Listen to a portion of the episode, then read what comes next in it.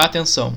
As falas ditas nesse programa são de inteira responsabilidade de seus participantes e não traduzem necessariamente as opiniões de a Igreja de Jesus Cristo dos Santos dos Últimos Dias.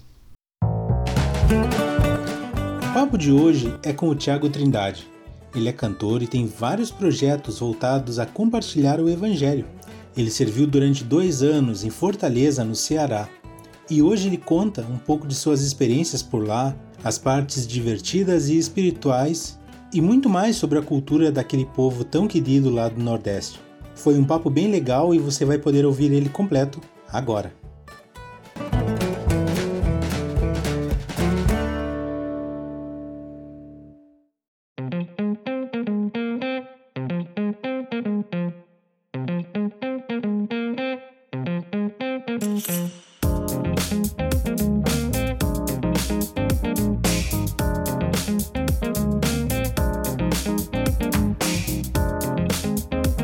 Salve, salve pessoal, sejam todos muito bem-vindos ao Plano Alternativo. Esse é o episódio de número 48, o podcast alternativo que é a casa do missionário retornado. E aqui ouvimos história dos mesmos sobre as várias missões que eles passam e deixam seu legado.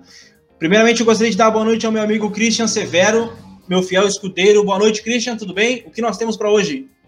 Boa noite, Júnior. Sempre um prazer poder conversar contigo. E hoje nós temos um, um mais um episódio, né, conversando sobre obra missionária e um convidado também muito especial. E hoje a gente vai conversar com o Tiago Trindade, ele que foi o Elder Trindade, serviu na missão Fortaleza, né, lá no an nos anos 2003 aos anos 2005. E hoje ele vai contar algumas das principais experiências que ele teve lá na missão, nas terras do Ceará. Tiago, seja muito bem-vindo ao Plano Alternativo, é um prazer a gente conversar contigo hoje. Prazer imenso estar com vocês nessa noite. Parabéns pelo programa, é maravilhoso. E é um privilégio poder aqui compartilhar um pouco da experiência da missão. Muito obrigado, Tiago. Partindo então para o começo né, da sua vida como membro da igreja. Você é um converso, se batiza aos 15 anos de idade. E a pergunta é como o evangelho chegou à sua vida? Foi através de referência, contato, batendo porta, enfim. Como você conheceu o evangelho? Bom, uh, conheci o evangelho uh, através de bate-porta, né?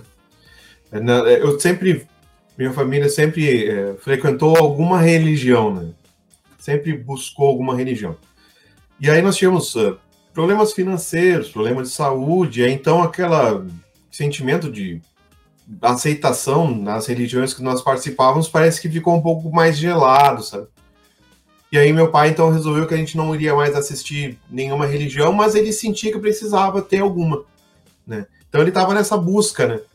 Aí uma oportunidade, nós descobrimos que a minha mãe estava com um câncer, né? E aí uh, o pai entrou em desespero porque, né? Poxa, a gente tinha sempre uma base numa religião para sobrepujar os problemas e aí naquele momento mais difícil a gente não tinha. E aí começava a ter um problema financeiro também e tal. E aí era inverno, a casa toda estava fechada e meu pai foi no quarto e orou, pedindo para Deus uma orientação divina, uma religião, né? enfim. E aí naquele dia de inverno, com vento, casa fechada, os missionários contaram mais tarde para nós que estavam andando na rua. Passaram a esquina e voltaram e sentiram que tinha que bater lá.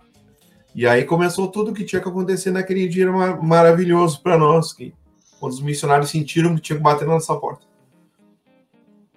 Caramba, que, história é, é, interessante, porque é, a gente às vezes acha que isso são fábulas, né? Que tipo, ah, vai, vai aparecer na hora que eu fizer uma oração. Mas é que realmente isso acontece. E isso é deve dar um testemunho muito forte, né? Para poder seguir adiante depois. Uh, Sim, Thiago, eu acho que foi ah, uma das primeiras coisas assim que me já me fizeram ver um diferencial da, na igreja, né? Já foi de início, uma experiência, né? Claro, perfeito. Uh, Tiago, a partir daí, então, vocês se batizam na igreja. Uh, como foi essa, esses primeiros momentos teus como converso da igreja? Tu já sentiu aquele desejo de, tá bom, eu quero fazer que nem esses dois rapazes fazem? Ou para ti tava bom só receber o evangelho deles e seguir adiante? Eu acho que na, com 15 anos é aquela ideia da idade do, da descoberta. O jovem ele é aventureiro por si só, né? E ele também, nessa fase, ele admira muito os mais velhos, né? Apesar dos missionários não serem muito mais velhos que eu, eles pareciam muito mais velhos por, tipo, com aquela sabedoria, aquela coisa do missionário, sabe? Te passava uma. Poxa, um, como se fosse um sábio, né? E eu me lembro que eu olhei para o outro americano e disse: Ah, eu quero ser que nem vocês quando eu crescer. E eu não sabia se eu podia ser, porque eu não conhecia nada sobre igreja, era aquilo ali. Então, e eu não, eu não sabia nem se era uma besteira que eu estava falando aquilo, né? E eu senti muita vontade da partir dali de ser um missionário. Então, a partir daquele momento, eu sempre queria estar perto dos missionários, aprender como eles faziam. É, então, naquela época, eu decorava palestras, eu me esforcei para decorar palestras, mesmo não precisando delas decoradas depois da missão. Mas eu acho que naquele princípio foi um. No meu contato com a igreja, primeiro foi um senso de admiração muito grande pelos missionários, né? E quando eu comecei a entrar na igreja, nas reuniões, conhecer outros jovens, eu acho que eu comecei a me sentir em casa pela por ver que tipo todas as pessoas eram pessoas normais, né, como eu era, mas que estavam em busca de coisas que há muito tempo eu não não conseguia encontrar em outros lugares. Sim. Incrível como a convicção de um missionário é muito grande né, naquilo que ele fala, naquilo que até parece que ele é muito mais velho que ele, ele a idade dele, né? E Tiago, falando em jovens, né? Qual a importância dos programas da igreja para a tua vida? Seminário, instituto, conferências, né? As conferências de jovens. A gente tem aqui muitos relatos no plano alternativo sobre programas como FSY, FY, programas onde despertaram o desejo nesse jovem servir uma missão. Então, contigo foi a mesma coisa ou foi diferente? Já tinha um desejo? Aquilo me fortaleceu esses programas da igreja, principalmente, eu acredito assim, que programas como seminário, aquele matinal, né?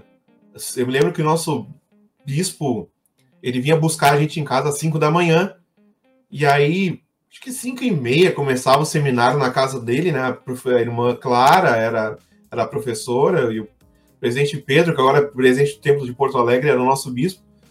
E eu achava muito legal aquilo, porque mais uma vez passava assim, poxa, que seriedade. Né? Os jovens unidos de manhã cedo. Então, eu achava muito legal. Então, eu acredito que esses programas, como seminário, eles me mostraram assim, poxa, é uma igreja interessada em contribuir e compartilhar conhecimento. E coisas que eu não via em outros lugares, né? tipo aquele conhecimento zelado, fechado e tipo, problema teu, busca sozinho. E mas eu acho que um outro programa que me ajudou muito, de fato, na época, foram os Super Sábados. Claro, tá dentro do, do seminário, mas sim, o Super sim. Sábado achava aquilo maravilhoso. Eu achava aquilo ali. É um evento, né? jovens. É, tipo assim, fazer amizade com jovens do meu bairro, da igreja, era muito fácil, porque o contato do domingo era. Mas aí, sem WhatsApp, sem nada, tu começar a conhecer. Nossa, temos jovens lá de Novo Hamburgo, São Leopoldo, que ficava assim, nossa, lá também tem, tem jovens da igreja. Então, isso foi muito legal. Me ajudou a fortalecer muito. Aí tu via no baile da igreja aquele jovem que tu viu lá na conferência e, pô, cara, que legal te ver aqui de novo. Então, isso me fortaleceu muito, bastante, assim, mesmo porque, tipo, foram jovens que nem eu, com metas iguais às minhas. Então, aquilo me ajudou bastante, com certeza. Interessante, cara. Eu nunca tinha pensado sobre essa ótica e realmente a gente vê até a sabedoria de Deus nisso, porque eu sou dessa época do Super Sábado também. Claro, eu morava lá na fronteira, então era Quaraí, Livramento, Alegrete, Uruguaiana, cidades extremamente longe uma das outras. E eu lembro que quando acabou os Super Sábados, eu fui um dos caras que, cara, eu nunca fiz, nunca fui contra a igreja, mas eu critiquei essa atitude. Ah, Super Sábado era tão bom, juntava a galera. Mas olha aí, ó, é porque agora a gente está numa época tecnológica, onde tu tem o, as redes sociais, onde tu tem outras maneiras de, de unir esses jovens distantes. E é, é muito louco pensar como o, Salvador, Salvador, conduzindo a igreja dele, sabe a hora de fazer um. tirar um programa, colocar outro programa. Bem, bem interessante essa, esse, esse, essa citação tua. Uh, Tiago, então, com relação à tua missão, depois de tu passar por todo esse processo, crescer uh, na parte da tua adolescência ali na igreja, crescer espiritualmente, né? Se nutrindo com a boa palavra, como a gente fala. Aí tu resolve ir para a missão. Como foi esse processo de ir para a missão? Tu tinha alguma missão que queria ir, alguma que tu não queria ir? Como foi descobrir que ia para Fortaleza? É, na, na, verdade, assim, eu, eu acho que uh, eu, eu sempre tive um desejo muito grande de ir para a missão né? independente de onde fosse. Né? Eu só não queria servir Porto Alegre Norte, né? Porque é onde eu moro. Qualquer outro para mim tava bom. E de, então, tipo, e de ônibus não dá, né? Verdade, de avião, pelo menos uma vez, né? Passar na frente de casa, ô, oh, mas aqui. Entendeu? Então, tipo, eu, eu, não, eu não tinha assim. Uh, eu acho que eu não tinha uma expectativa de lugar. Claro, sempre tem jovens sem aquela expectativa daquele sonho americano, ah, vou servir fora, Estados Unidos, né? Mas, tipo assim, eu não, não tinha, né? Eu, eu só queria ir para um lugar onde eu pudesse ter a facilidade de transmitir o que eu, que eu sentia, né? Então, se fosse para qualquer, fosse para fora ou dentro do Brasil, porque às vezes o Brasil, ele, é, ele, de fato, ele parece ser vários países dentro do mesmo país. Então, às vezes, tu ir para um lugar muito longe do teu, parece que tá indo para outro país, porque os costumes são diferentes. E, e Fortaleza, ele é o, o, a missão Fortaleza, que pegava na época todo o estado do Ceará, todo o estado do Piauí, e eu acho que era Timon e Barão uh, no Maranhão, é, era, era diferente do Rio Grande do Sul. Só que as diferenças eram aqui no, no Grande Sul nós somos mais fechados. O cara te atende na porta, assim, abre a janelinha, o que, que tu quer? Lá não. Batia meia palma, já abriu uma porta, dizia assim: entra, senta. Quer café? Quer cuscuz? Quer alguma coisa? Quer um bolo? Aí depois que tu ia falar o que, que tu queria. É porque as pessoas realmente eram muito receptivas. Então, parecia ter outro país, né? Aham, claro. Tá, mas e aí ainda voltando nessa questão, é, quando tu descobriu que ia para Fortaleza, de que maneira tu te preparou? Ou tu só, tipo, ah, lá eu vou descobrir como é que é? Sim. Tipo, primeiro lugar, assim, eu, eu, eu fiquei assim, legal, missão Fortaleza. Onde é que fica Fortaleza mesmo? Aí eu fui ver, né? Comecei a olhar sobre os lugares e como é que, como que era e tal, né? Uh, tinha um elder que estava servindo na minha área, que ele era de lá, e aí começou a falar sobre o lugar, sobre as pessoas, sobre o costume. Então foi uma preparação bem assim, sobre o local, bem superficial, né? Bem superficial mesmo. Mas se com certeza fosse hoje, eu ia direto pro Google, ia procurar as coisas, né? Naquela época, não. Então era tudo meio do boca a boca, né? Ah, fulano mora lá, fulano serviu lá, mas eu, eu fiquei assim bem feliz por saber que pelo Nordeste ter sempre aquela fama do, do povo alegre, do, do povo acolhedor, né? Eu ia ser bem recebido e ia ter facilidade de me comunicar, né? Que era o meu propósito, né? Acho que o meu objetivo principal, né? Sim. E para as pessoas que não, que não conhecem ou estão no plano alternativo pela primeira vez, antes de irmos para a missão, de fato, a gente passa por um Centro de Treinamento Missionário, chamado CTM. E lá a gente aprende com instrutores, aprende uh, algumas coisas sobre a primeira visão, as lições missionárias. Como foi a tua experiência no o, CTM, ele de fato assim foi o, o, o CLTM, né? Não, não teve outra explicação. Eu acho que. Uh, vai, eu me arrepio só de lembrar eu lembro assim que quando eu cheguei lá, eu uh, tinha um amigo meu que estava lá, daqui da, da, do bairro Estância Velha, já estava lá, o Diogo, e aí, há uma semana, né? E ele sabia que eu ia chegar lá naquele dia, só que eu cheguei de tarde. E aí eu sei que à noite eu ouvi batida de na porta e era lá ele chorando: Ah, Trindade, eu achei que tu não ia vir. E me abraçou e chorou. E eu acho que o CTM, além de todo esse lado de, de ser bem instruído, sabe? A espiritualidade da igreja parece que tipo, se derrama, tu começa a compreender mais coisas sobre o papel do missionário, né, como embaixador de Cristo, né? Então, eu acho que assim a igreja começou, tipo, lá no CTM eu compreendo assim que foi uma, uma um abrir de olhos pro teu chamado, pro, pra tua responsabilidade, sabe? E só que eu acho assim, ó, que uma das experiências mais bonitas que eu tive lá dentro foi em relação ao companheirismo. Porque tava todo mundo no mesmo, barco. Eu era, eu, eu era o primeiro missionário da minha família. Eu tinha deixado um irmãozinho de 5 anos de idade, sabe? Que para mim eu cuidei dele que nem filho. E, bah, dói, sabe? De uma certa forma. Tu, eu, eu, eu era o tipo de jovem que saía de casa só para ir para baile da igreja e para atividade da igreja.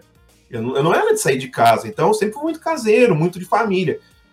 Uh, e aí tu via outros jovens que estavam lá que tipo, foram contra a vontade dos pais, ou eram membros sozinhos, ou estavam se ativando na igreja há pouco tempo. Então, acho que ali estava todo mundo, de certa forma, começando a ver o, o potencial do chamado, mas de certa forma também muito fragilizado, porque era uma experiência nova. Então todo mundo buscava se fortalecer uns aos outros. Eu me lembro que teve um, um missionário de Belém do Pará que estava bem triste porque tipo não teve o apoio da família, sabe? E ele teve alguns dias bem assim disposto a voltar para casa. E nossa, a gente fez oração junto, a gente abraçava ele, a gente deu bênção nele, tudo para ajudar ele a não não ir embora, sabe? Então, ah, o CTM tem toda aquela estrutura preparada mas eu acho que os missionários fazem aquela mágica juntos, assim, que torna um lugar ainda mais, mais celestial ainda, sabe? É, isso é muito verdade, né, cara? Como ajuda de um ao outro ali faz a diferença. E se tu pega uma pessoa que está mais isolada ali e ela não se abre, é bem mais difícil dela absorver as coisas, né? Aí às vezes reflete ali na missão, um pouquinho, poucos meses na frente. Mas é, é o que acontece.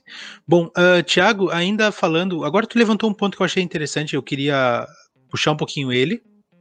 E, na verdade, quero te fazer duas perguntas. A primeira, tu citou que tu é o primeiro da família a servir missão. Então, qual é a sensação para ti de ser um pioneiro, né, dentro da, do, da tua esfera, né, de atuação da tua família, tu é um pioneiro na, na obra missionária. Qual é o sentimento que tu tem com relação a isso, que tu tinha naquela época já com relação a isso? E aí a segunda pergunta, que aí voltando para que nós perguntamos sempre, quais são os principais choques de realidade que tu teve na missão, além, claro, do, da questão da, da, da das pessoas serem bem receptivas, como tu já comentou? acho que o senso de pioneirismo ele é uma coisa assim bem delicada, né? Porque ele te coloca ainda mais cara a cara com uma realidade que é forte, porque tu tá representando a ti mesmo, mas tá sempre ajudando a construir a história de outros que vêm logo mais.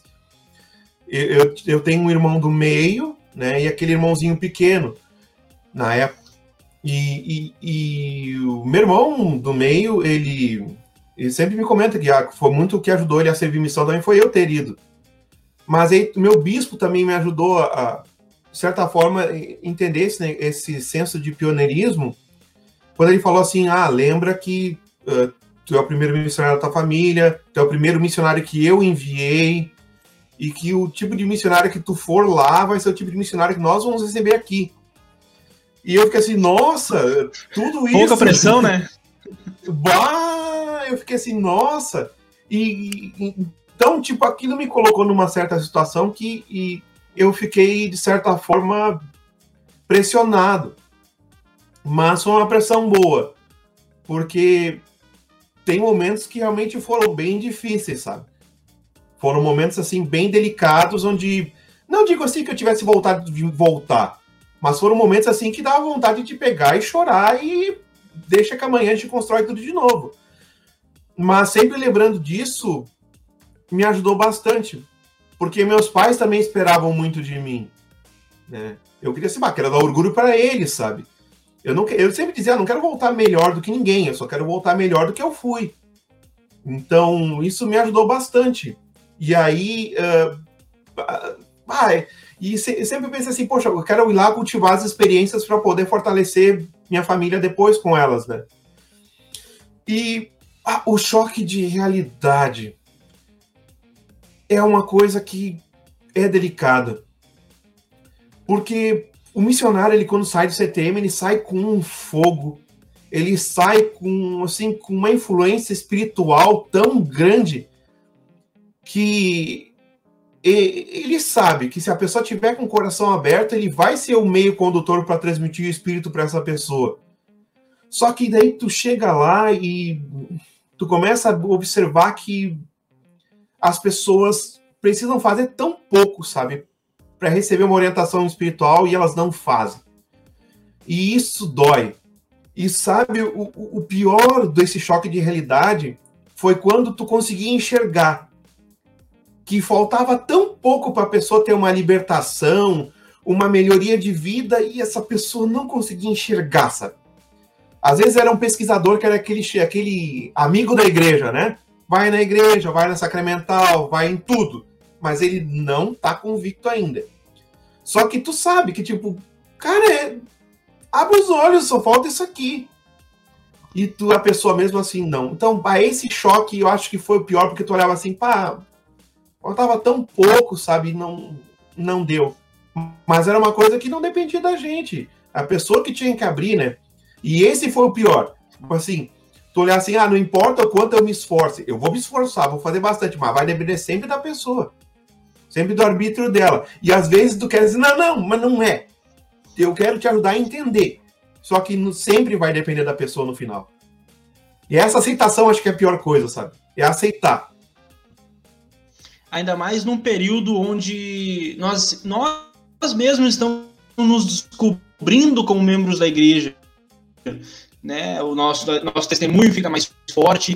Uh, nós mesmos representantes de Cristo e ao, aos, aos poucos a gente vai adquirir.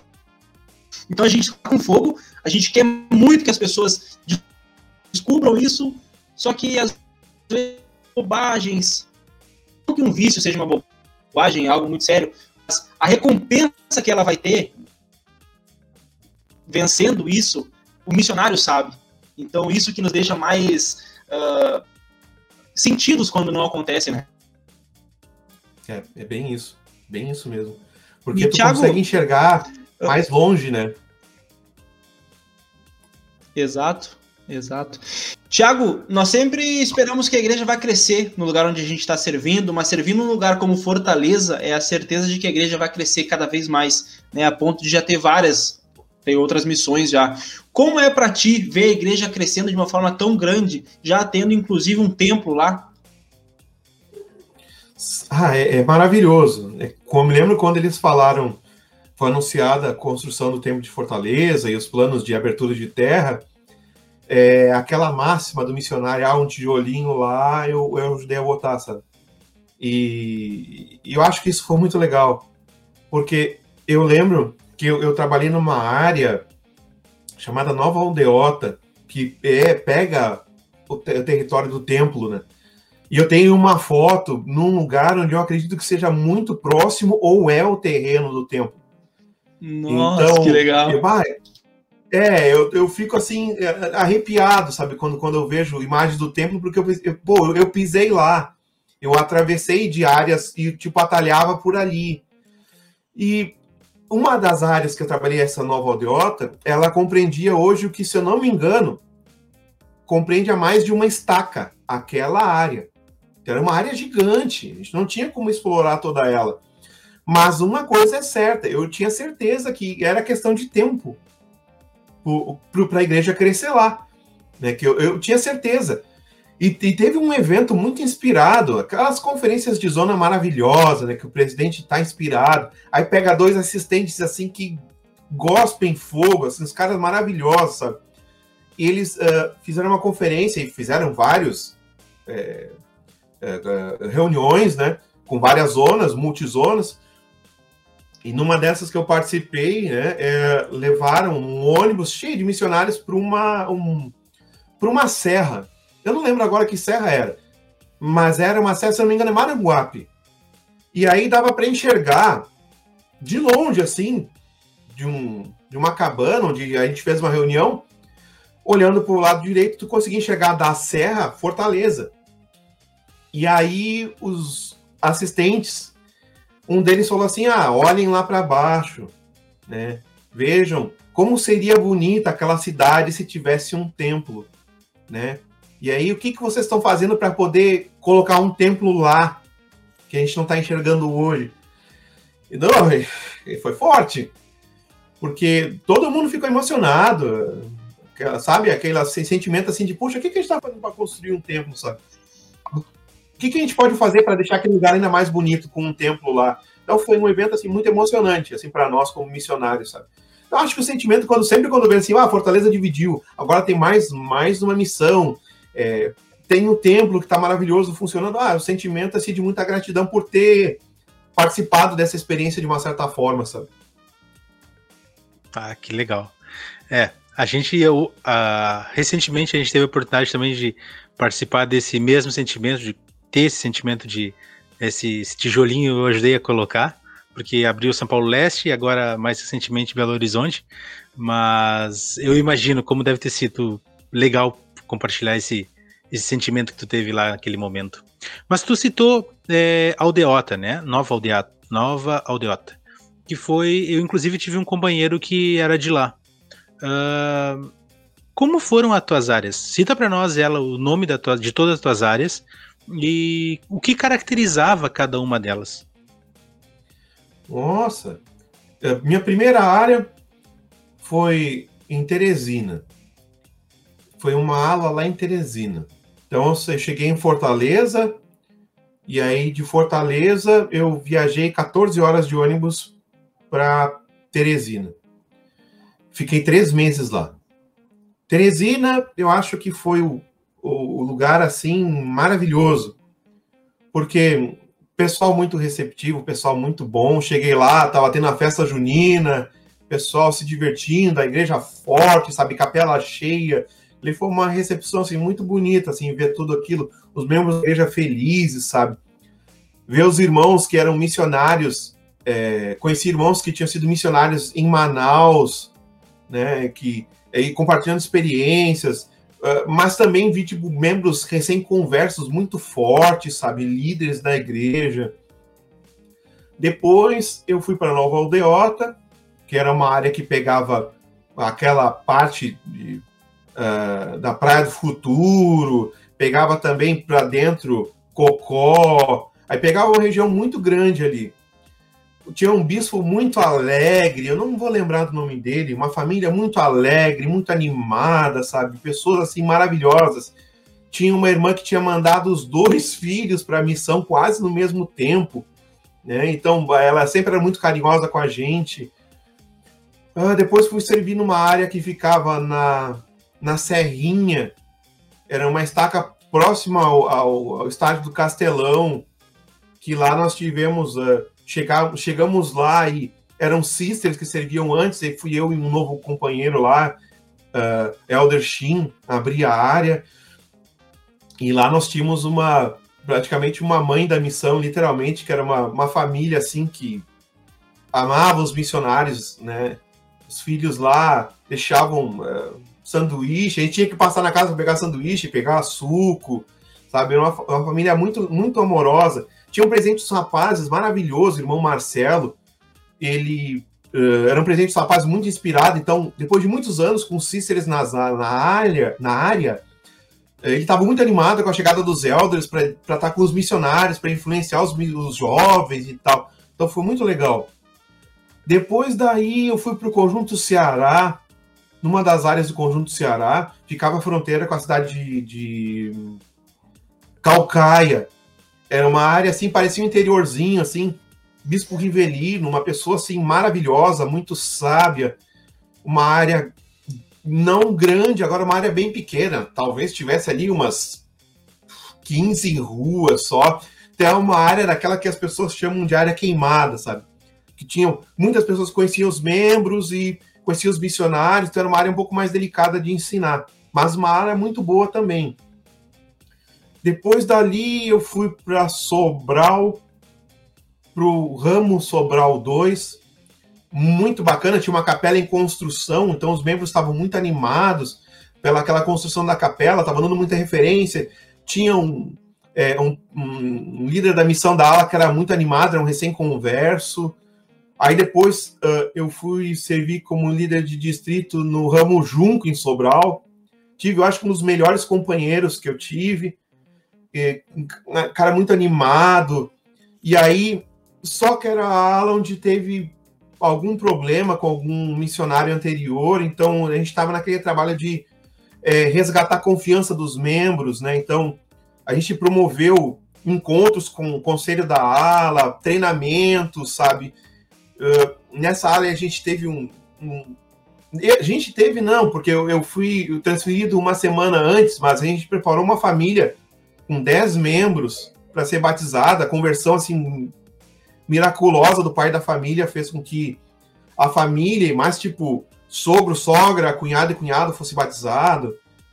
Aí depois eu fui para minha última área, que foi a Aracati, Aí do outro lado, né, fronteira ali com Rio Grande do Norte, que foi uma área maravilhosa também. Adorei lá trabalhar com os jovens, trabalhar com o líder do distrito, com o presidente do ramo. O presidente do ramo já era uma pessoa mais velha, era uma pessoa sábia, assim, sabe? Uma pessoa é, cheia de amor pelos membros. Então foi um lugar muito bom de trabalhar também.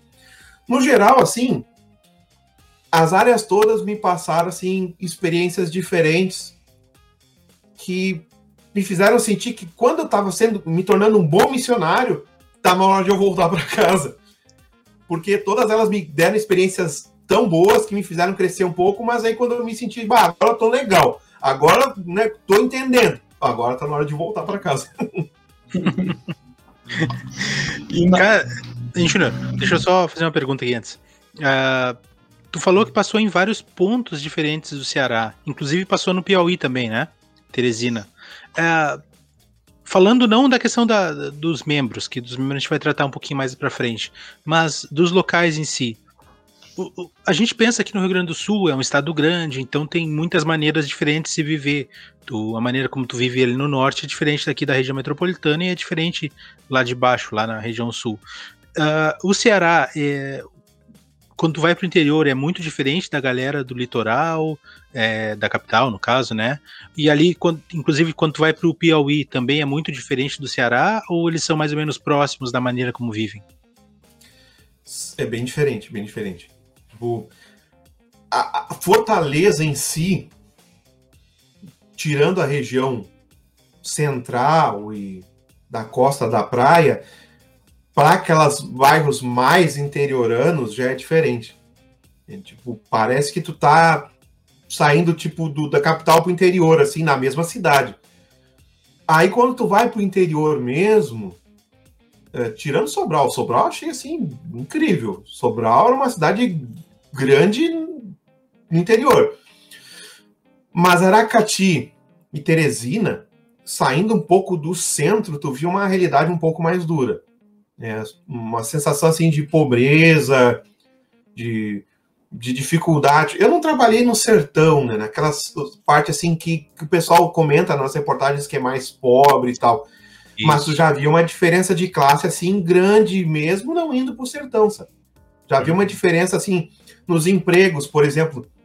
Mas não, Sobral tinha assim, Sobral tinha. Eu me lembro que o pessoal trabalhava numa fábrica que saiu daqui de, de chinelos e de né, que, que foi para lá, bem famosa aqui. E aí uh, a maioria da cidade trabalhava nessa fábrica. Então era muito difícil pregar o evangelho porque o horário de trabalho dessas pessoas era muito comprido e a carga horária, a carga de semanal era bem grande. E o pessoal não ganhava muito bem, não. Então, assim, uh, em Fortaleza, a, região central era bem boa, tipo, o pessoal tinha uma, um, uma situação de vida melhor, mas sempre indo um pouquinho mais para o interior era um pouco mais complicado. E nas cidades do interior não fugia dessa realidade, não. Era, era, era duro, era duro. Eu estou tentando lembrar o nome dessa fábrica de calçado, porque eu tive, eu tenho parentes que trabalharam nessa, nessa. Se eu não me engano, essa fábrica era aqui perto de Campo Bom, não era? Grendene. Isso. Boa. Uhum. Uh, Tiago, você teve muitos companheiros de fora, né? Ainda naquela época que os estrangeiros eram majoritariamente, majoritariamente americanos, né? O que era mais difícil uh, no modo de vida que eles levavam e o que, que tu aprendeu de bom com eles? Eu acho que o, o, americano ele tem, pelo menos os companheiros que eu tinha, eles tinham um senso nacionalista muito grande, né? Aquela questão pátria, né? Ah, o meu, meu país, né? O orgulho do país deles e tal. Uh, eu acho que algumas situações foram muito fáceis, porque tinha alguns companheiros, e normalmente os companheiros melhores de vida financeira eram os que menos divulgavam isso e eram os mais humildes. Mas sempre tinha algum ali que era mais, sabe, difícil de trabalhar. Tipo, eu era um recém-converso ainda. É, eu me considerava um recém-converso. 99 para 2013 eram 4, 5 anos. Pra... Então era pouco tempo. E às vezes, tipo assim, todo mundo aprende junto. E às vezes aquela licença, alguns tinham de, ah, cara, minha família é membro da igreja há três gerações, tipo, querendo me ensinar com. Não eram todos, eram alguns. E isso foi um pouco difícil. Hum, e eu acho que, assim, a maioria dos companheiros que eu tive foram muito bons. Na questão, assim, uh, mesmo costumes diferentes, sabe? Eu acho que a família deles ajudava muito nesse sentido. Hum, por exemplo, datas festivas. Natal eu recebia presente, eu recebi presente igual os filhos deles, sabe? Mãe mandava presente e era presente igual. Ó, esse é pro Helder fulano, esse aqui é pro Helder Trindade. E era igual. E sempre aquela coisa assim do, do tratamento deles. Mas existiam alguns choques culturais, sim. Teve uma casa onde morávamos eu e mais uma dupla, então eram quatro missionários na mesma casa. E uma das coisas que eu nunca gostei foi aquela questão assim de tipo, falando em, em língua estrangeira, onde tem me, pessoas que não entendem a língua estrangeira. Eu nunca gostei disso. Sim. Aí quando eu fui líder de zona, eu disse: não, aqui não tem isso aí. Porque é importante que, tipo, ou nós quatro falamos inglês, ou nós quatro falamos em português. Eu não sei falar inglês, nem o, o Elder aqui, então vamos falar em português. E mas não assim, nada foi tipo assim choque assim tipo de problema, sabe? Eu acho que todo mundo estava bem intencionado na maneira de tipo, opa, eu, eu tenho que ser um, um, bom visitante no país, um bom missionário, mas tinha algumas coisas que eu acho que era natural claro, era todos jovens, né? Imagina, tá todo mundo aprendendo junto, então era inevitável algumas coisas acontecessem, mas nenhuma assim de por querer ofender ou machucar alguém, eram coisas naturais, né? É, é bom ter essa consciência, né, de essa questão que tu levantou de eram todos jovens. A gente fica com algumas manias, com algumas opiniões, mas com o tempo elas vão se maturando, a gente vai entendendo, vai contextualizando, vai entendendo o porquê delas. É bacana ouvir isso. Uh, Tiago, voltando ainda agora para os membros da igreja, a gente sabe que, pelo menos é o que a gente tem ouvido bastante aqui, que os membros lá no Nordeste, independente da missão, independente do estado, eles têm uma boa vontade, parece, até um pouco maior do que os membros aqui do Sul. Eles são mais ativos no sentido de ajudar na obra missionária. Isso realmente procedia, procedia assim também na tua missão? Tu teve alguma experiência com relação a isso, positiva? Com certeza, com certeza. É, a, a maioria dos lugares onde eu servi, as pessoas tinham uma entrega muito grande, sabe? Uma entrega muito grande para trabalhar. E, e o mais legal é que muitas vezes eram pessoas com grandes limitações é, de tempo, financeira, até de conhecimento secular, sabe? Mas eram pessoas assim muito entregues a, a ajudar os missionários, uh, sabe, chegava e dizia assim: olha, eu nunca fui de buscar ninguém em casa. Eu sempre gostava daquela coisa assim: ah, eu quero ver a pessoa ir lá na igreja, eu quero ver ela demonstrar que tá afim do evangelho. Mas eu sempre chegava para os membros assim: ó, tá para vir uma família aí. Dá uma grudada nela, sabe? Chega junto. E era lei, não precisava dizer mais nada. Se a pessoa chegava lá, era acolhida. Então, sabe, uh, esse amor assim dos membros, esse carinho, essa entrega, sabe? É coisa de dizer assim, ó, é tu que vai dar as palestras de membros novos para ela lá, filho. Posso contar contigo? Não pode contar. Tu podia falar com os membros depois, com os membros recém-conversos. Tá, fulano. Ah, fulano marcou já. Ou até pessoa surpresa mesmo. Ah, me visitou aqui e tal. Porque essa era uma das preocupações que eu vejo que às vezes aqui no Sul a gente tem, mas eu, quando fui missionário lá, não tive. Tipo assim, bah, quando eu for embora, como é que vai ser? Sabe, esse recém-converso? Lá não. As pessoas envolviam demais as pessoas, sabe? A pessoa ir para a capela numa atividade, num domingo, pronto. Ou ela encontrava um amigo lá, ou ela já tinha um amigo novo lá. Então, esse senso assim de, de, de, de grupo, de amizade, nossa, era muito bacana. Tu não tinha desafio com isso, sabe? Chegava lá, um membro, às vezes, como acontece, chegava lá e aquele membro fica, pesquisador ficava isolado. Não, não. Lá, amizade no primeiro momento, sabe? Então isso foi muito bom. E a impressão que a gente tem, Thiago, é que lá tu pode falar na lata mesmo o que, que a pessoa tem que fazer. E, e aqui parece que se tu falar, a pessoa até se ofende em relação aos membros. Não querendo criticar o pessoal daqui, mas eu acho que o pessoal é mais direto.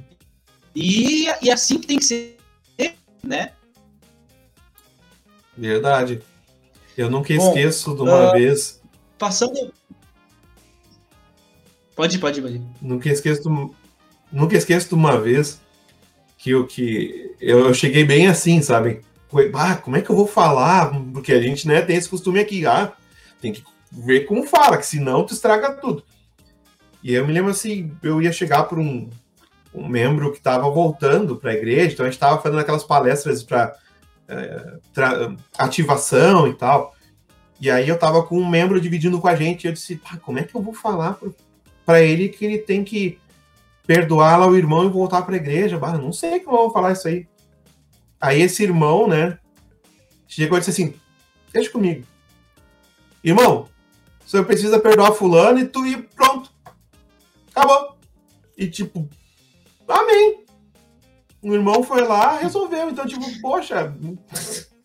Então, isso, isso era muito legal. Não precisava ficar fazendo rodeio, sabe? É, a gente cheio, cheio de dedo para falar, né? Não, porque não sei o quê. Tem que cuidar. Mas eu quero, eu quero saber de ti, Thiago. Os missionários são muito conhecidos pelas histórias, né? As histórias espirituais, as histórias engraçadas. Eu gostaria que tu relatasse para nós uh, qual a história mais legal que tu teve na missão, a mais engraçada, e a história mais espiritual também que tu teve na missão, por gentileza.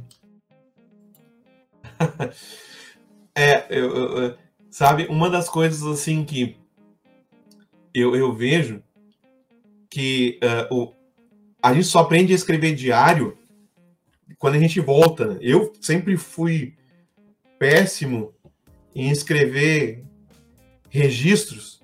Então, grande parte das minhas experiências, elas perderam muitos detalhes, né? Porque, pô, fazem 16 anos, né?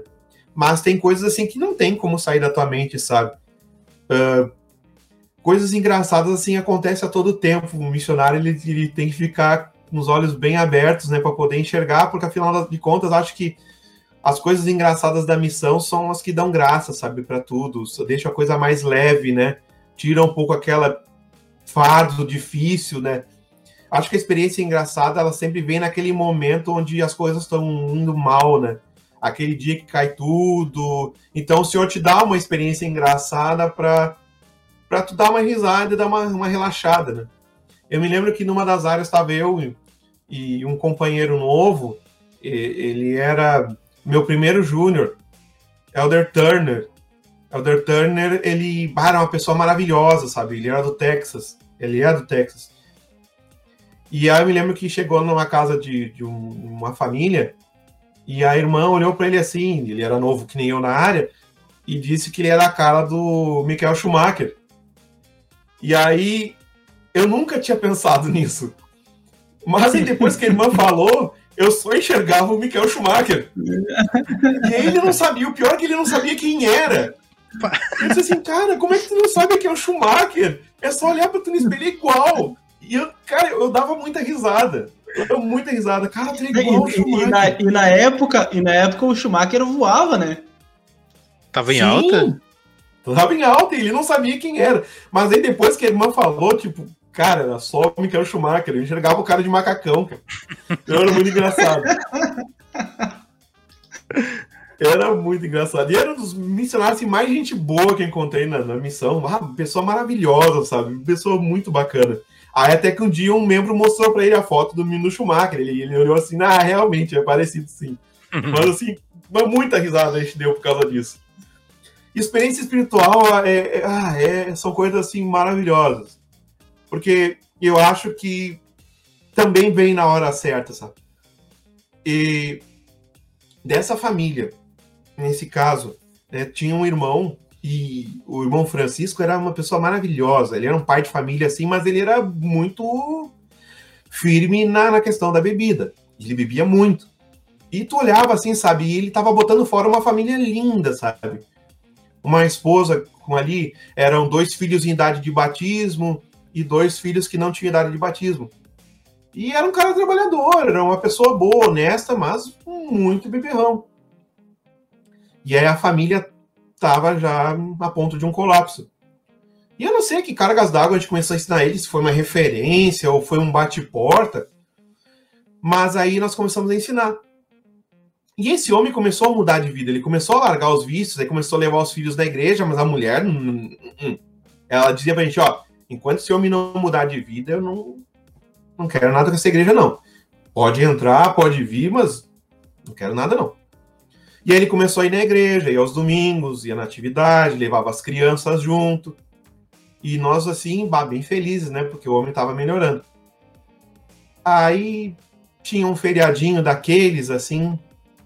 E aí, um diazinho antes desse feriadinho, a gente viu esse homem subindo a rua com uma bicicleta e atrás um fardinho de cerveja. Aí eu olhei assim, ah, eu não acredito. Eu não acredito. Ah, e aí entra naquela coisa assim, poxa, tá todo mundo enxergando, né? O, onde, onde o evangelho vai te levar e tu não quer. E aí eu sei que a gente olhou até uma certa distância e não interferiu. No outro dia, né, a gente passou na frente da casa dele, tava ele atirado de ressaca na, na, na, no sofá. E aí eu olhei assim, vou lá falar com ele agora. Deu meu companheiro, não. Amanhã ele vai estar tá bem, amanhã a gente vem e conversa com ele. E aí, no outro dia, a gente foi lá.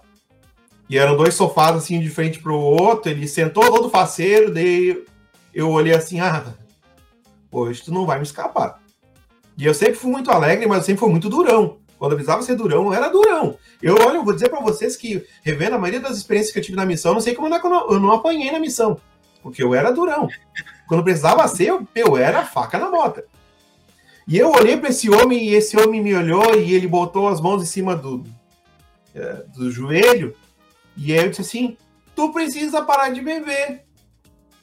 Tu olha, tá botando tua família à tona fora por causa de um vício. E eu, eu xinguei esse homem tanto, cara. E eu botava o dedo nele e ele botava, ele abaixou a cabeça e começou a chorar. E eu disse assim: Cara, tua família te ama. Deus te ama. Tem uma vida maravilhosa pela frente. Agora tu tem que escolher o que, que tu quer. E aí a gente saiu de lá. Não levantou a cabeça. Não levantou a cabeça. Ele, pronto, agora acabei com o homem. Agora acabou. Não, nunca mais vou voltar. Não sabe que esse homem resolveu mudar de vida. Ele largou de vez. Largou de vez o álcool. E esse homem tinha um semblante diferente. Barba raspada, cabelo cortado. Sabe, eu acho que a pessoa até muda de postura, sabe? E aí esse homem, pela primeira vez, eu senti firmeza nele e desafiei ele para o batismo. E ele aceitou. E aí, aí eu pensei, bom, agora vamos ver. E esse homem aceitou o batismo. Aí, um dia nós estávamos lá e aí eu resolvi desafiar a esposa dele também. E para minha surpresa, a esposa dele também aceitou. Eu pensei, tá, mas o que que eu perdi aqui? Aí os dois filhos são de batismo também. E aí tinha mais dois filhos aí para apresentar. Aí um dia eu tava indo lá, terminando a mensagem, a esposa dele nos levou até a porta e disse assim: "E uma coisa, como é que como é que a gente faz para para a pessoa ser batizada assim, tipo, vocês têm que bater, a gente pode indicar, como é que é? Tem seleção? Se não, a senhora tem alguém que conhece que queria ser batizado? Tem. Meu pai, minha mãe, meu irmão e minha irmã. Eu disse, pra batizar Nossa. mesmo? Eu chorava. Assim, batizar? Cara, cara, eu vou chorar. Eu disse, tem certeza? Eu vou lá agora. Não, pode ir lá. Eu falei que eu ia falar com vocês que um dia vocês iam lá. E aí eu, né? Não, mas eu até mas eles estão sabendo que, que estão sabendo disso? Então, não. Fui lá, demos uma primeira mensagem, entregamos o livro de Mormon e no mesmo dia já desafiei. Desafiamos os quatro pro batismo. Os quatro aceitaram. Aí eu li, cara. Só que, né? Eu marquei o batismo por uma semana depois de uma transferência que eu achei que eu ia ficar. Não fiquei. Nossa. Mas. tudo bem. né, mas tudo bem. Pensei, pô, né? E comecei a contar, poxa, umas 10 pessoas que mudaram a vida por causa da decisão de um homem lá. Então, pois eu tive experiências maravilhosas, mas aquela, assim, sabe, como foi maravilhosa para mim, sabe? Porque a gente não tem noção de como uma decisão pode afetar a vida de várias pessoas, sabe? E, e, se ela é uma decisão boa, como ela pode abençoar a vida de várias pessoas. Então, vai, isso foi uma das experiências mais espirituais que eu tive na missão. Que bacana ouvir isso, cara. E aí tu volta, tu volta naquele, naquilo que a gente falou sobre ser direto, né? Talvez se tu não fosse tão direto com ele, ele não teria feito essa reflexão a ponto de mudar, chorar e mudar totalmente. Se tu fosse escolhendo palavras, talvez ele, ah, beleza, vou voltar. Mas ele sentiu que tu estava falando muito sério e tu estava muito, sendo muito direto. Então isso realmente tocou ele, né? É a importância de Sim. sempre ser, não sempre ser direto, mas nos momentos certos sermos diretos. É ser sabe, movido pelo espírito, um... né, Júnior? Isso. Sabe uma coisa, meu presidente, o presidente Maia e a Sister Maia, o presidente Maia, ele dizia para nós o seguinte, Eldres, sabe qual é o problema muitas vezes? Quando as pessoas não cumprem os compromissos, vocês não expressam a tristeza que é por elas não terem cumprido um compromisso. E aí ele começou a mostrar para a gente como é que tinha que ser. E aí, claro, ele não queria que a gente encenasse, mas que de fato a gente mostrasse para a pessoa. Que vai chegasse lá, tudo bem, como é que foi a leitura do livro de Mormon? Bah, eu não li. Aí às vezes a pessoa, tá, não tem problema, aumenta ler. Ele diz, não, tem problema sim. Aí tinha que dizer, ah, tu não leu. Porque tinha que mostrar para a pessoa que era algo realmente importante que ela perdeu. Claro. E, e, eu acho que isso é uma maneira de encarar que, que as pessoas tinham que ter. É, poxa, eu não fiz. Ah, não perdi nada, faço amanhã não. Perdeu. A tua salvação tá ali, né? Uhum. É, é muito importante que o Elder tenha consciência disso. É mesmo. E sabe o que, que assim, é interessante a gente fazer um exercício de, de reflexão, é que esses dez batismos, mesmo tu não tendo batizado, uh, são dez batismos dos que tu sabe que estão ali diretamente ligados a ti. Vai saber quantas outras pessoas não foram beneficiadas depois, né? É aquela, aquela árvore que a gente não consegue enxergar, mas que está ali e provavelmente está crescendo, né? Por causa da decisão de um cara de resolver definir, tá, não vou mais beber. É, é, é bom pensar assim. Bom, uh, para finalizar essa parte aqui da missão, Tiago, uh, na tua missão tinha regras específicas a respeito de, do que podia tomar, do que podia comer, do que não podia, e de alguma forma tu era beneficiado com isso, além, é claro, da, de cumprir a regra em si? Sim, sim, sim, é. é aquela coisa assim, acho que as regras que nós tínhamos lá, assim, que eram específicas, era a Coca-Cola, né? Não podia tomar. A gente não podia chegar na, na praia também, não podia entrar na, na areia da praia, não podia andar, não podia ir em shopping.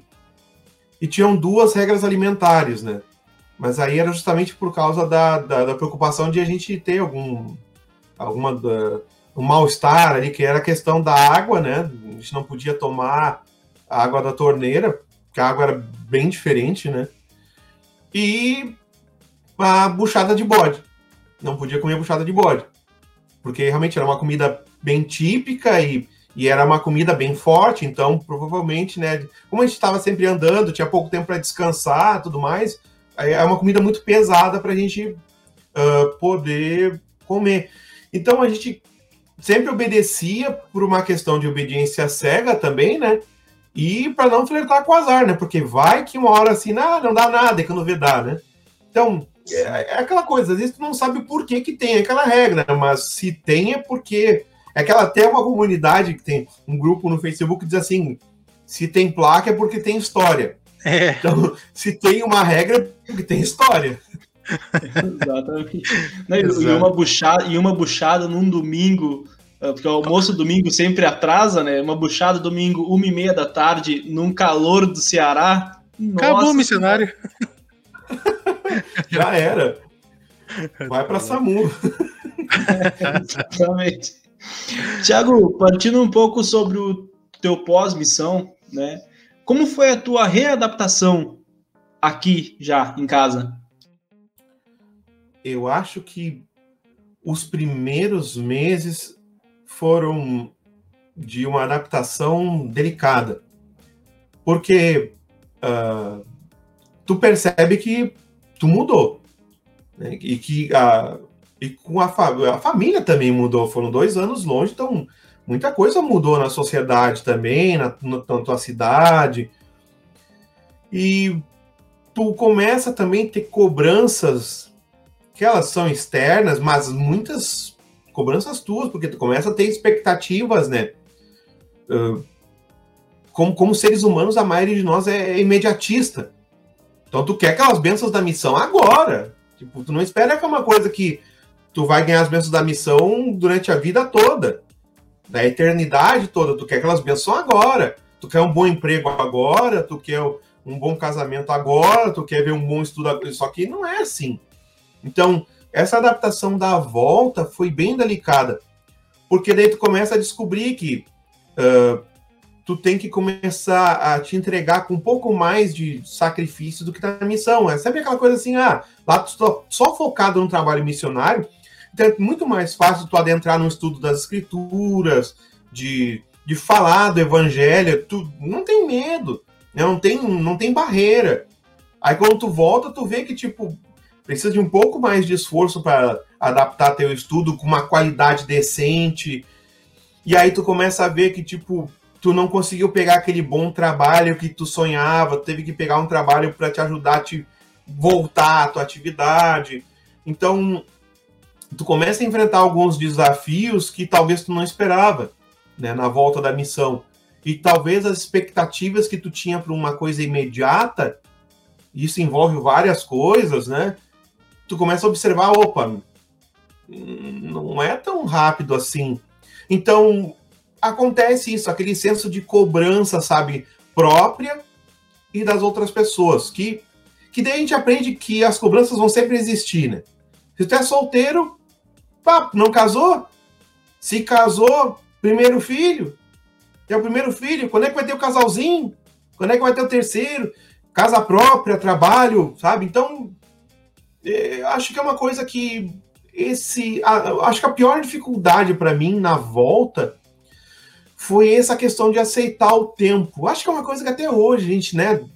A gente quer tudo para agora. A gente quer as bênçãos agora.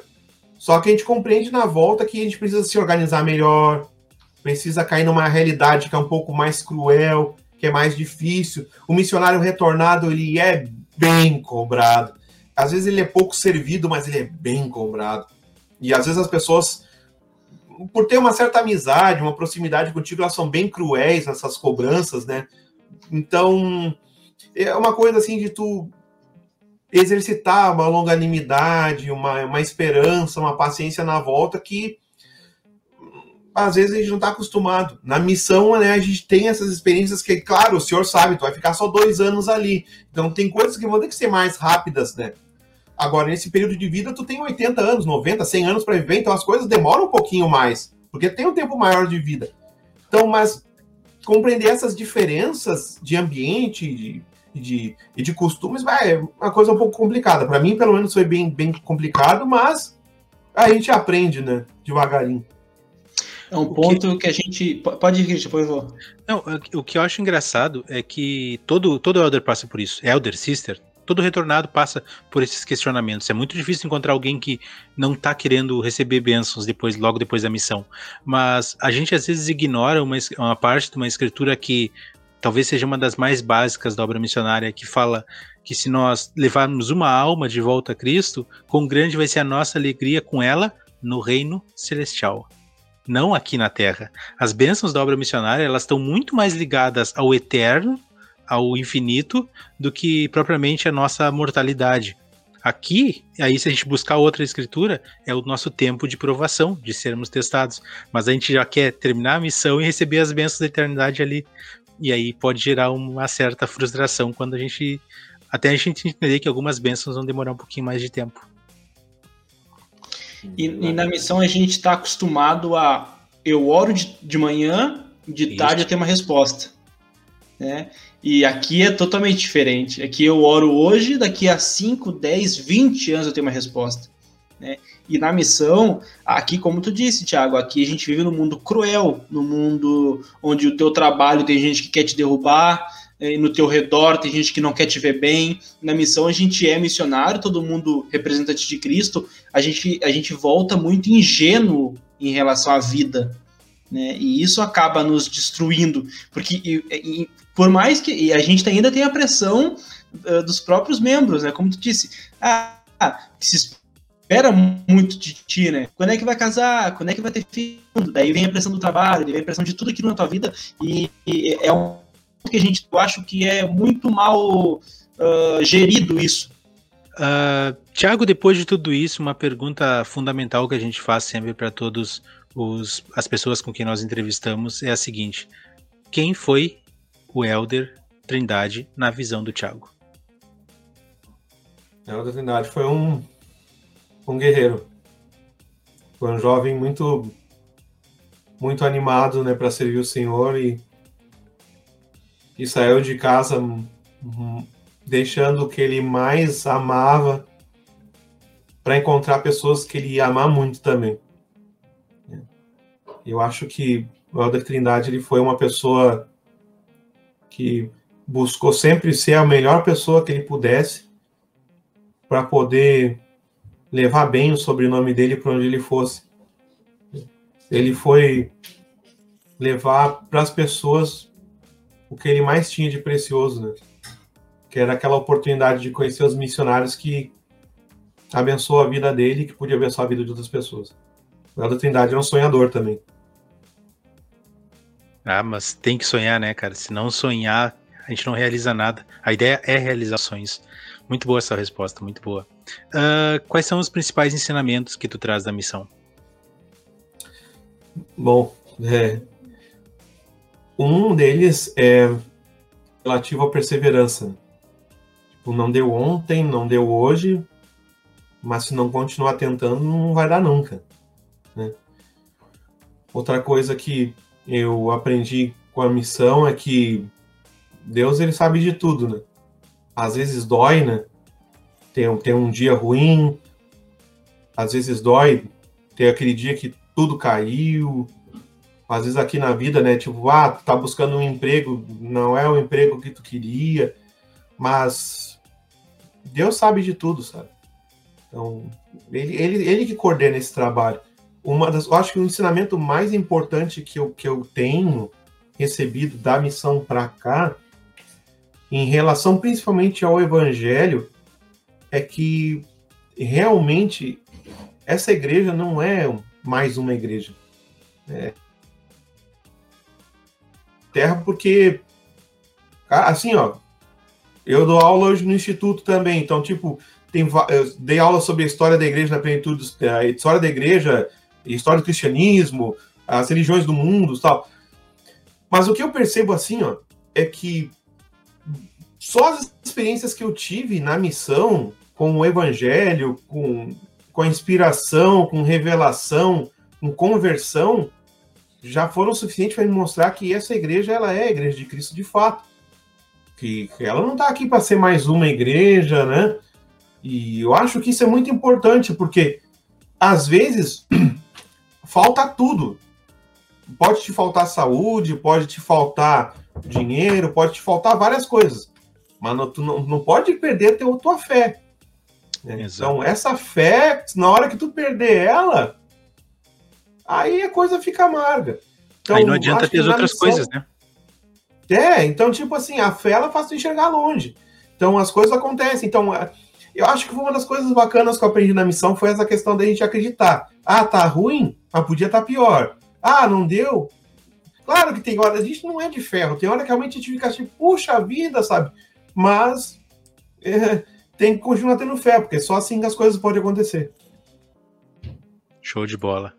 E agora a última pergunta, então, uh, antes das perguntas rápidas, que é talvez uma das perguntas que a gente mais aprende com todos os nossos convidados. Qual conselho tu daria para um rapaz que está em dúvida sobre servir ou não uma missão de tempo integral? Ah, eu diria assim que ele que ele vá, porque o Senhor ele sabe o, o que a gente precisa. Às vezes a gente não sabe do que a gente precisa. Às vezes a gente acha que o melhor é não ir, o melhor é postergar, mas nós somos seres imperfeitos, né? A gente não sabe né, o que vai acontecer amanhã. A gente não sabe, mas o Senhor sabe. E às vezes as pessoas falam o seguinte: ah, entrega tudo nas mãos de Deus e confia nele. Eu acho que o ir para a missão quando tu é um jovem que recém está conhecendo a vida, no modo geral, eu, eu acho que não tem maior exemplo do que entregar as coisas na mão de Deus. Então, o conselho que eu tenho para esse jovem é tipo, vai, vai e deixa o Senhor trabalhar. E aí, quando tu voltar, tu vai entender melhor por que que tu foi. Que às vezes é uma questão, né, de dois anos para tu poder entender por que que o Senhor te queria lá e o quanto essa decisão mudou a tua vida e a vida de outras pessoas. Então, vai, te entrega. E nesses dois anos, faz tudo o que tu pode. Porque depois, tu pode sair com os missionários, tu pode visitar os membros como mestre familiar, mas não é a mesma coisa. Nesses dois anos, a experiência é única. Tem coisas que tu vai experimentar nesses dois anos, em sentido espiritual, que vai ficar só lembrança. Que tu não vai ter aquele mesmo poder, aquela mesma convicção espiritual de dizer assim: é agora, vai. Então, só vai. Porque depois é só saudade. Ai, muito bom, muito bom mesmo isso.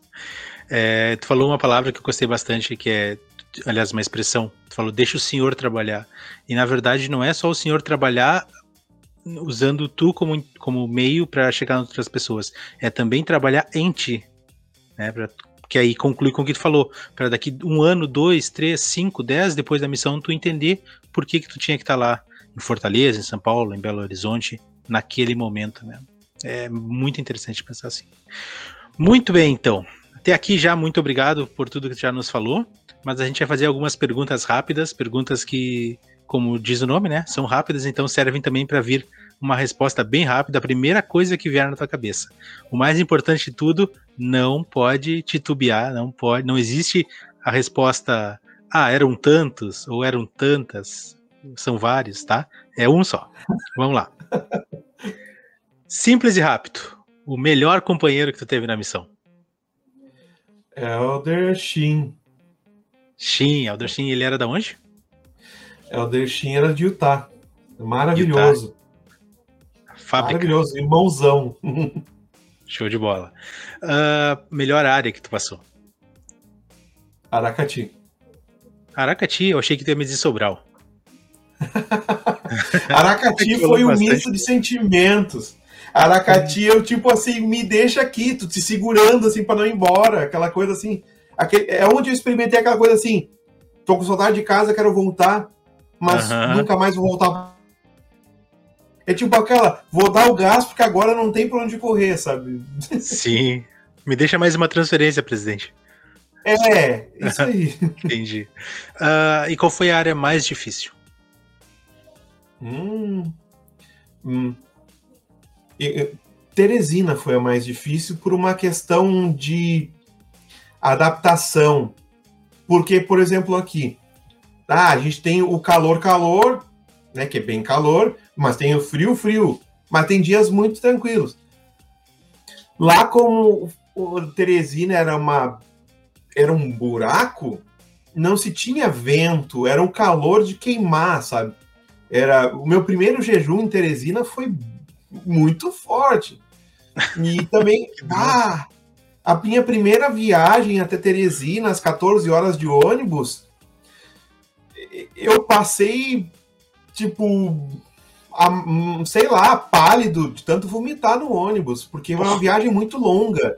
E a minha tristeza era, tipo, um dia eu vou ter que voltar por esses mesmos 14 horas. Até eu descobri o Dramin. Daí eu descobri o Dramin, virou tudo bom.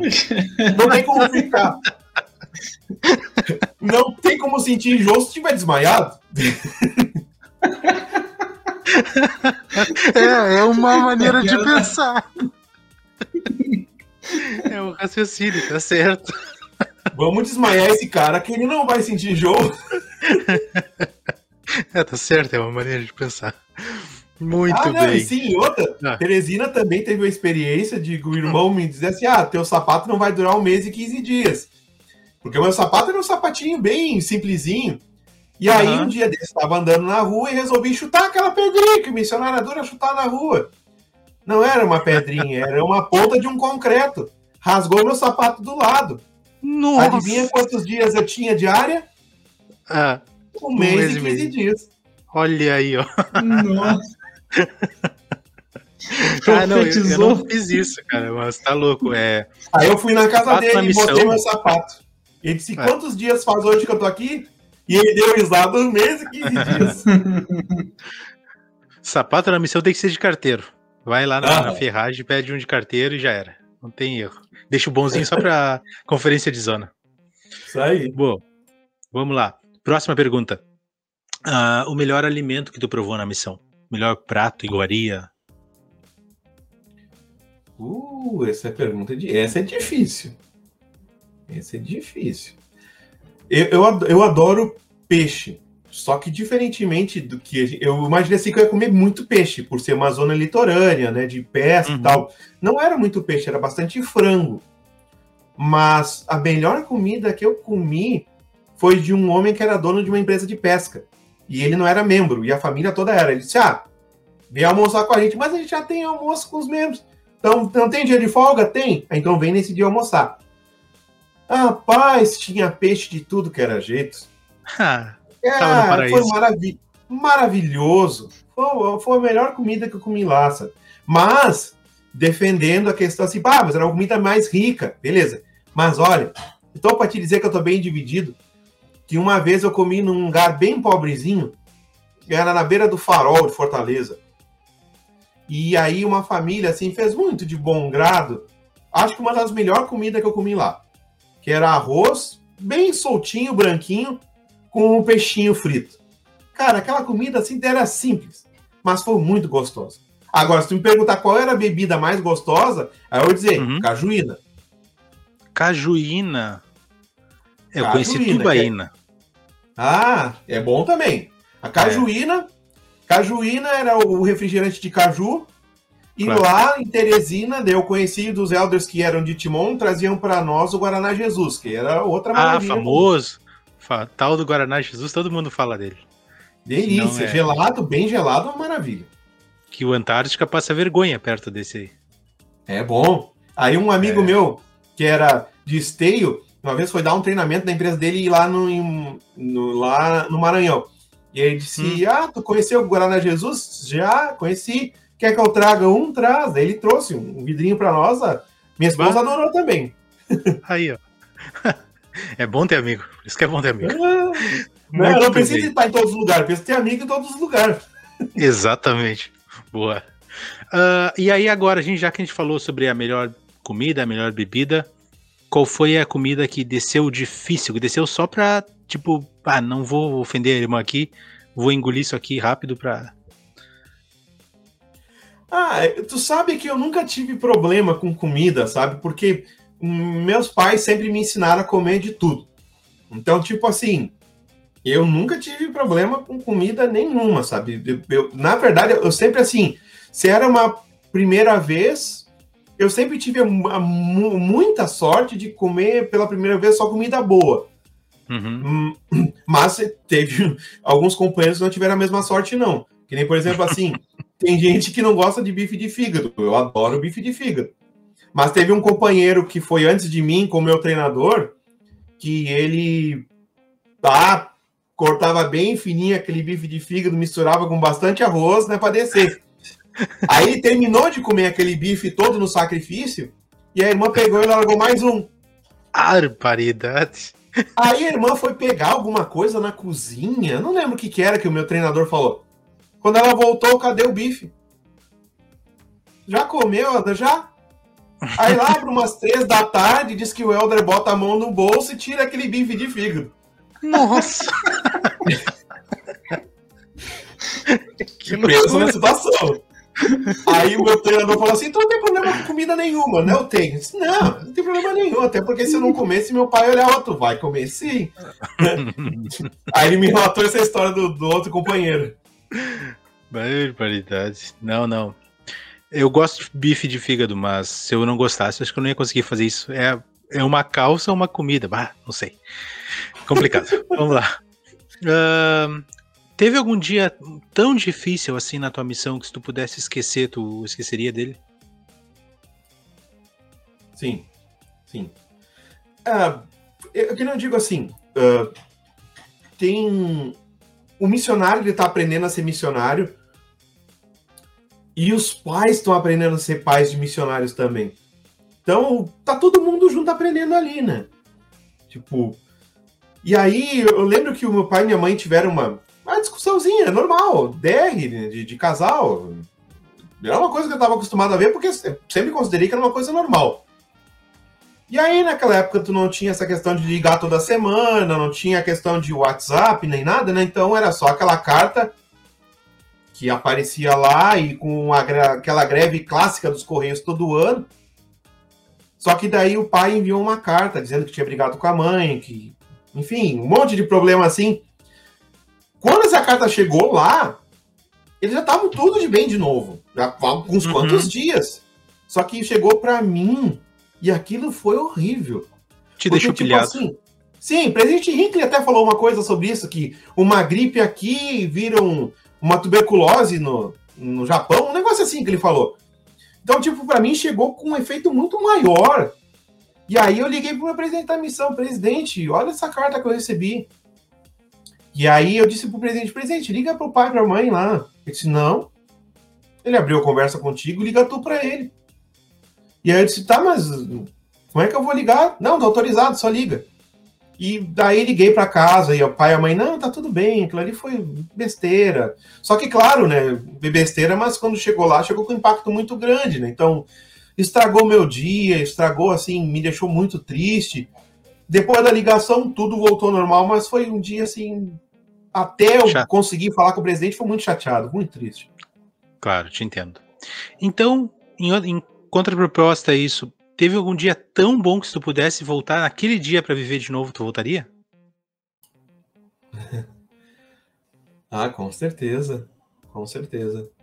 Tipo, uh, eu acho que sempre quando a gente ensina alguém, a gente espera alguma coisa da pessoa, sabe? Tu, tu espera ver uma história de vida sendo construída. E isso aconteceu com um pai de uma de uma membro da igreja, por sinal também o nome é Francisco, uma coisa muito comum, né? Lá do Ceará tem muitos Franciscos, e ele era um senhor de idade já, bem velhinho assim, né? Então, sabe, com uma pessoa idosa tem que ter uma, uma palestra diferente, mais espaçada, mais figura. A pessoa semi-analfabeta, sabe? Então tem que ensinar com mais carinho, mais cuidado, mais devagar. E e esse homem também, tipo, não era um beberrão, mas bebia. Ele largou bebida, começou a ir para a igreja, mas era um homem muito humilde, um homem muito simples, sabe? Uma pessoa muito amigável. Todo não sabia até que ponto realmente ele estava uh, a fim do evangelho, era uma pessoa só amigável. E aí esse homem começou a mostrar pra gente que estava interessado mesmo. E aí um genro dele, que não era membro da igreja, e tirava sarro dele, ai, velho, agora quer dar uma de crente, agora, velho. Sai fora, velho. Ah. E aí esse homem, esse senhor, ele começou a levar as coisas bem a sério, ir domingo na igreja. E aí chegou o dia que nós desafiamos o batismo e ele aceitou. E aí chegou no dia da entrevista batismal dele. Cara, não chove lá. Chove, mas quando chove, chove muito. E naquele dia da entrevista dele, nós estávamos lá na capela, esperando na porta, e chovendo muito. E ele morava numa região onde a rua não era asfaltada, então provavelmente devia estar um barro gigantesco. E eu já estava na beira da porta assim, ah, ali não vai vir. Hum, porque não era chuva, era chuva forte. E eu já tava triste, ah, não vai vir. E eu acho que uma das cenas mais bonitas assim na minha missão foi quando eu olhei e tava vindo aquele homem todo molhado, com os sapatos tudo cheio de barro. E aí ele me olhou assim um metro de distância e me disse assim: Eu ainda posso ser batizado? Aí eu dei um sorriso para ele, mas é claro que tu pode ser batizado. E aí ele tava encharcado e eu abracei ele do mesmo jeito, a gente chorou junto, sabe? E eu acho que uma das experiências mais bonitas na minha vida foi, tipo, ver o tamanho da fé daquele homem, sabe? Aquele homem de um metro e meio, aquele homem velhinho, sabe? Mostrando para mim o que era a fé. E aí ele foi batizado. Para minha alegria, né? Eu fui convidado para batizar ele, foi uma experiência maravilhosa, sabe? Acho que é uma das coisas também que ah, eu quero guardar para sempre na minha memória aquela experiência. Ah, muito bom, muito bom isso. Tiago, tu lembra da primeira visão? Consegue é, recitar ela para nós? Hum, vamos lá. Vi um pilar de luz acima de minha cabeça, mais brilhante que o sol, que descia pouco a pouco até cair sobre mim. Quando a luz pousou sobre mim, Vi dois personagens cujo esplendor e glória desafiavam qualquer descrição. Parás num ar acima de mim. Um dos. Ai. Um deles chamou-me. Uh, falou, chamando-me pelo nome, e disse: Este é meu filho amado. Ouve-o. Perfeito. É, é, isso aí. é isso aí, é isso aí mesmo. Perfeito, show de bola. Tá craque ainda. Professor de instituto, né? Ainda tá na, tá na mãe ainda. Muito bem. A penúltima pergunta. Missão Fortaleza em uma ou poucas palavras. Milagres. Missão de milagres. Isso. Excelente definição. E agora, por último, uh, e não menos importante para nós, uma pessoa que tu indicaria para poder participar do plano alternativo. Nossa, tem tem pessoas maravilhosas para convidar. Nossa, tem, tem assim, tem pessoas que eu que eu amo assim demais. E eu acho que não sai da minha cabeça uma pessoa que ele não foi o missionário que me encontrou, mas foi o missionário que me batizou, que é o Ricardo, Ricardo Silva. Ele ele serviu missão aqui na época, ficou sete meses na minha área, batizou eu, meu irmão, e o companheiro dele batizou os meus pais. É o do Ricardo Silva, hoje ele, ele morava em São Paulo, nos recebeu em São Paulo antes da pandemia, levou a gente para tudo que é lugar, minha família, fomos no templo, é, assim, um paizão assim para mim, sabe? Sempre nos acompanhando. E hoje ele está morando no Japão. Ele trabalha lá, trabalhou uma época, viveu lá, voltou para São Paulo, agora voltou para lá. Para mim, assim, é um homem maravilhoso, serviu como bispo. Ele era presidente da Estaca quando a gente visitou ele lá. E agora, se eu não me engano, ele é presidente de ramo, é bispo ou conselheiro lá no Japão. Ricardo Silva é uma pessoa assim que com certeza seria uma, uma ótimo, um ótimo episódio do plano alternativo com ele. Show de bola, Thiago. Então depois a gente vai pegar o contato dele contigo e vamos tentar fazer uma entrevista com ele também tá? Mas desde agora, desde agora não, mas nesse momento a gente quer mesmo é te agradecer por ter participado desse episódio conosco, ter é, tido essa disponibilidade, ter contado essas histórias que, além de serem histórias divertidas, são histórias que fazem a gente crescer, que nos instruem, que nos melhoram como ser humano, né? Na medida em que a gente sente que realmente foi uma missão bem espiritual para ti, que tu traz isso ainda contigo. A gente gostaria de ouvir então as tuas considerações finais aqui no plano alternativo. Muito obrigado pela oportunidade, pelo, pelo convite. Eu sou muito feliz por é, saber que existe um projeto tão bonito como esse, que ele tem um efeito duplo, né? Acho que vocês já perceberam isso. Eu acho que ele fortalece tanto quem ouve, mas ele fortalece muito a pessoa que fala, que relembra esses eventos, né? Eu acho que acaba sendo tu acaba acertando dois coelhos com um cajado só, né? Porque tu tanto fortalece a pessoa que está ouvindo, como fortalece com aquele que está emitindo, porque tu faz uma, uma busca espiritual e, e isso é maravilhoso. Agradeço a vocês pelo convite e parabenizo vocês pelo projeto maravilhoso. Também gostaria de agradecer a minha família, que são pessoas maravilhosas, a minha esposa, meus filhos, aos meus líderes que tanto me ajudam e me apoiam. E também agradeço e parabenizo a todos que acompanham o canal, sejam missionários que já voltaram ou aqueles que estão indo para a missão. Para aqueles que já voltaram, continuem fortes e firmes que nós estamos juntos nessa batalha. Para aqueles que estão indo, vão. Vão e confiem no Senhor que o Senhor vai prover. Muito bom, muito bom mesmo. Antes da gente finalizar só, Thiago, é, faz aquele merchan lá do teu canal, pede pra galera se inscrever. Tu tem página no Instagram, né? Tu tem um trabalho bacana também aí nas redes sociais. Fala, fala pra gente aí. Legal. Então, eu, eu hoje sou formado em Direito né, pela Faculdade Estácio de Sá. Meu hobby, é, eu sou músico, né? Tenho uma banda chamada Clube Social Urbano, Banda CSU. Nós fazemos um trabalho de música autoral. Também tocamos em eventos, festas, mas a gente gosta sempre de fazer letras que sejam tenham uma pitada de evangelho, mas sempre com muita decência, com muita classe, né? O pessoal conferir lá a nossa página é arroba Clube Social Urbano no, no, Instagram. Também querem me seguir lá no meu, no meu Instagram, é TiagoCSU. E vão poder ver um pouco mais da minha família, do meu trabalho e também do trabalho com a banda lá. É, também tenho o privilégio de também fazer parte do, da, do cast da, da Rádio Sud FM na internet, onde eu faço é, a apresentação geral do jornal Placas de Ouro. Também confiram lá. Um, uma rádio bem bacana, com conteúdos bem inspiradores também para membros da igreja e não membros. Muito bem, pessoal, então sigam ele, sigam o Thiago né, nas redes sociais, vocês vão ver que tem um conteúdo bem, bem bacana mesmo, como ele falou, conteúdo que ajuda a compartilhar o evangelho com as pessoas. Os, o, todos os links vão estar aqui na descrição do, do canal, né, na descrição do episódio, perdão. E, bom, Agradecemos a todos vocês pelas participações, tanto do Thiago aqui conversando com a gente, quanto vocês que estão nos ouvindo, nos assistindo, tanto no Spotify quanto no YouTube. O Júnior está um pouquinho calado hoje, porque deu um probleminha ali no áudio dele.